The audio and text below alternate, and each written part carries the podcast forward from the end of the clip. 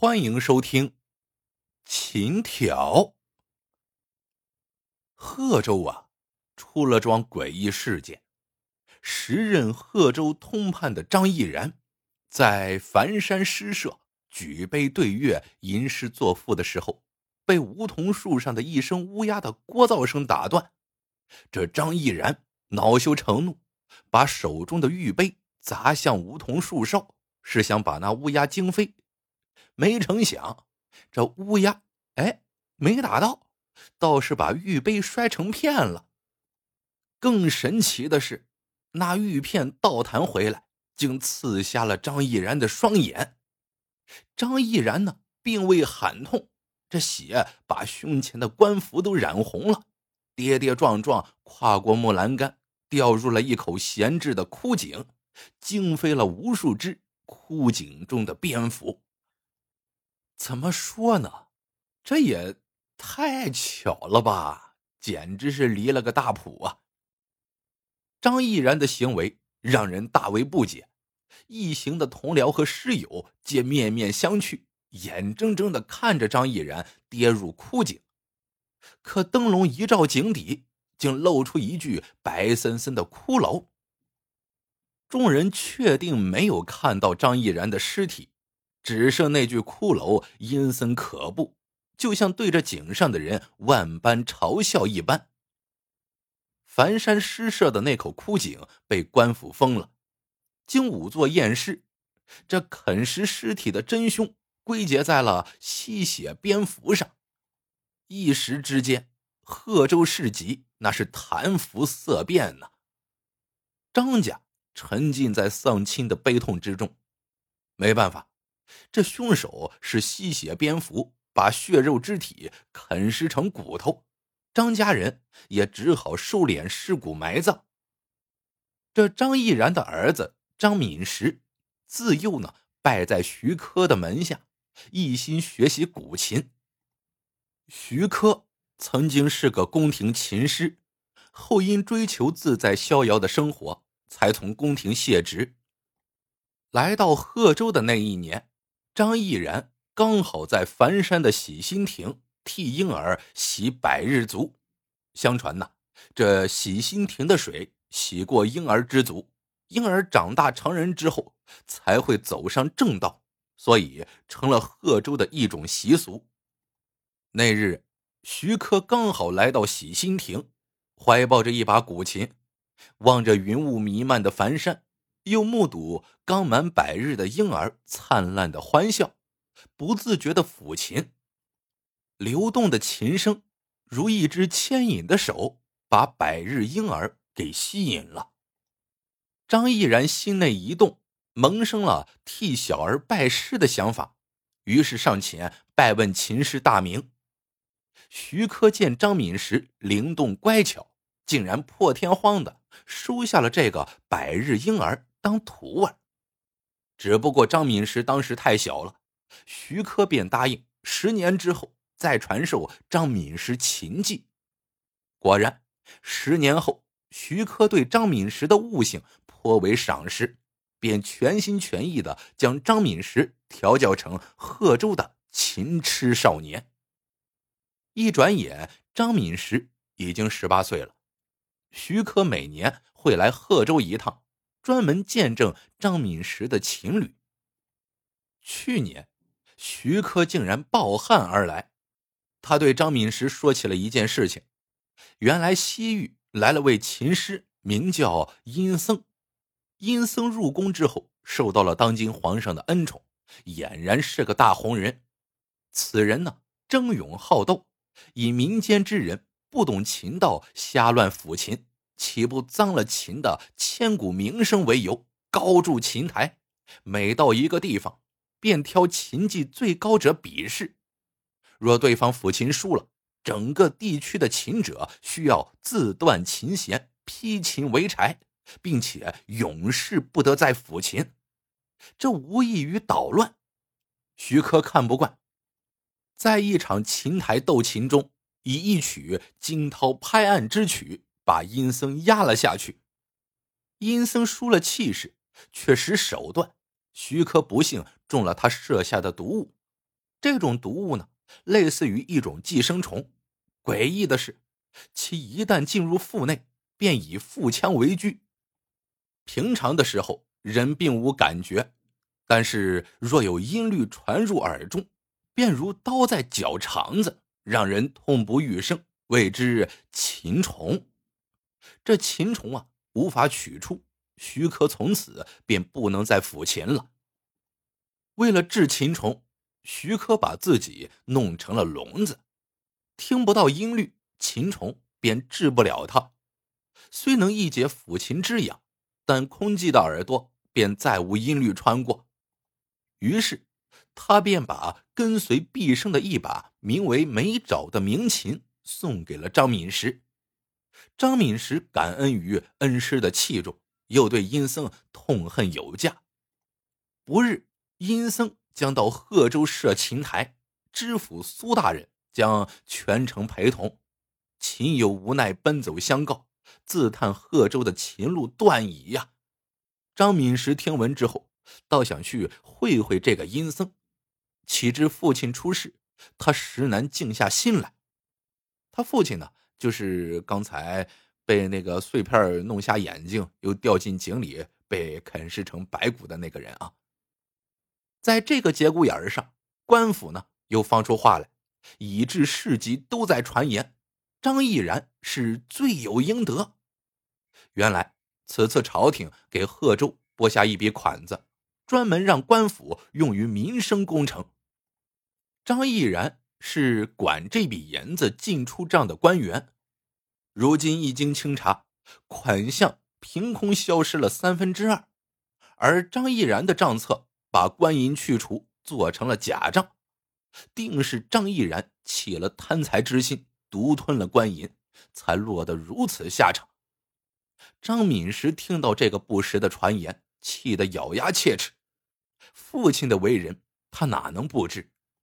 为官落得一清二白，虽未高屋建瓴，岂可行蝇营苟且之事？一队官兵把张家抄了个底儿朝天，也没有找到那缺失的官银，只好把张家人一律落井下石。关进了牢狱。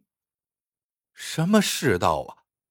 张敏石已经确信，父亲在樊山的鬼事没有那么简单，定是有人在背后把父亲推入枯井。张敏石的秦名在贺州是数一数二的，贺州的好琴之人一致要求官府恢复张敏石的自由之身，以此对抗阴僧。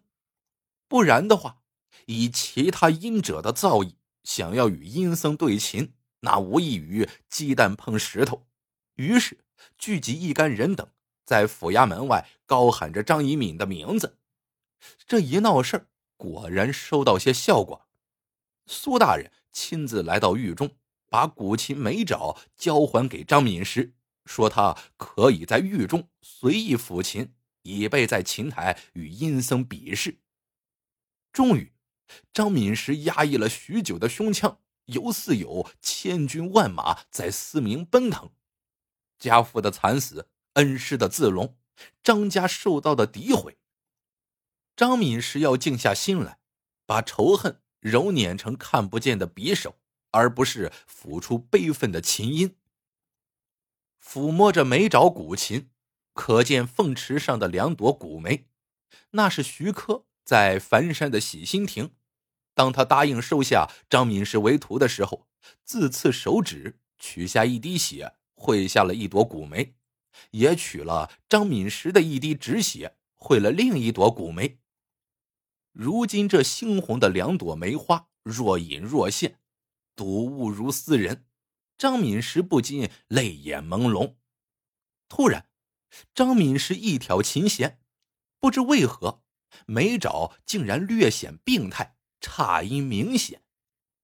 在这没有入狱之前，梅爪根本不可能是这种音色。他就猜想到，必定是苏大人故意为之。幸好他身上随身带着名贵的鹿角霜，得以修复这把病态之琴。在修复到第七弦的时候，张敏石怎么也想不到。他用手指刮了那层断纹上的胎漆，竟然发现恩师的这把鸣琴内中早已被石空了一个小洞，一只幼蚕一样的虫子安家在了古琴腔内。张敏是没有捏死虫子，修复好琴弦之后，再试下音律，古琴又恢复了空灵。听说琴台已经铸成，苏大人鞍前马后，明天琴台上的张敏石将代表贺州人抚琴一曲，对抗阴僧。当晚吃下一顿丰盛的晚餐之后，张敏石把琴放在双腿之上，他闭目养神。当他把手放在琴弦上，只撩拨了一个弦音，突然腹内如刀在绞，冷汗一下子冒了出来。再抚，再痛一次，他吸琴不抚，腹内便不痛了。他立马想到了徐克的遭遇，莫非他刚才的那顿饭里也被种下了虫毒？他想，这下完了。徐克自聋双耳，难道？他也要步恩师的后尘吗？张敏时舍不得把琴从腿上拿下来，一行清泪坠下，滴落在琴腔上，就那样把手放在了琴弦上，而不敢去拨弄那琴弦，是一件多么可悲的事儿啊！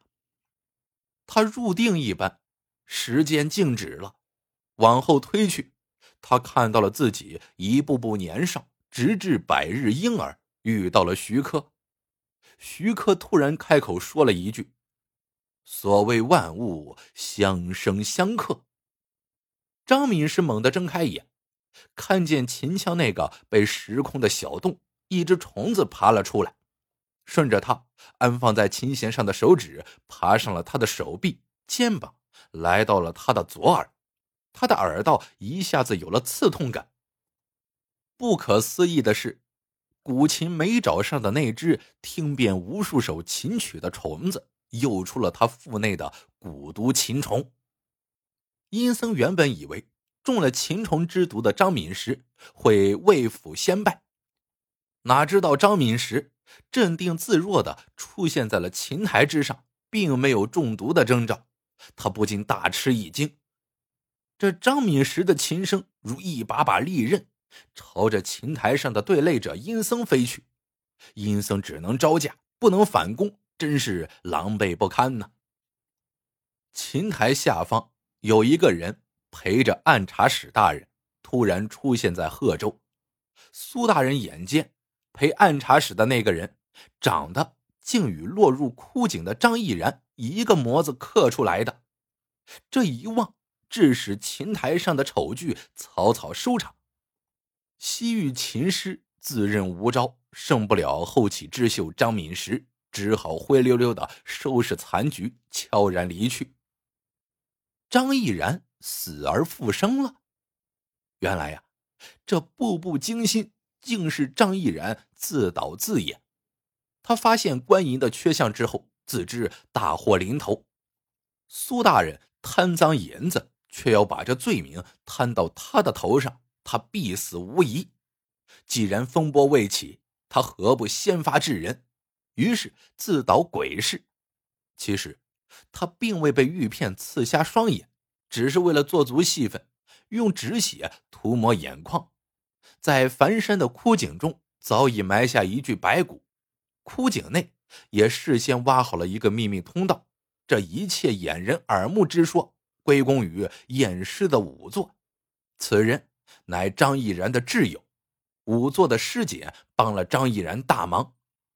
张毅然假死之后，官府查封张家，当然不可能搜到官银了，也只能把张家人关入监牢。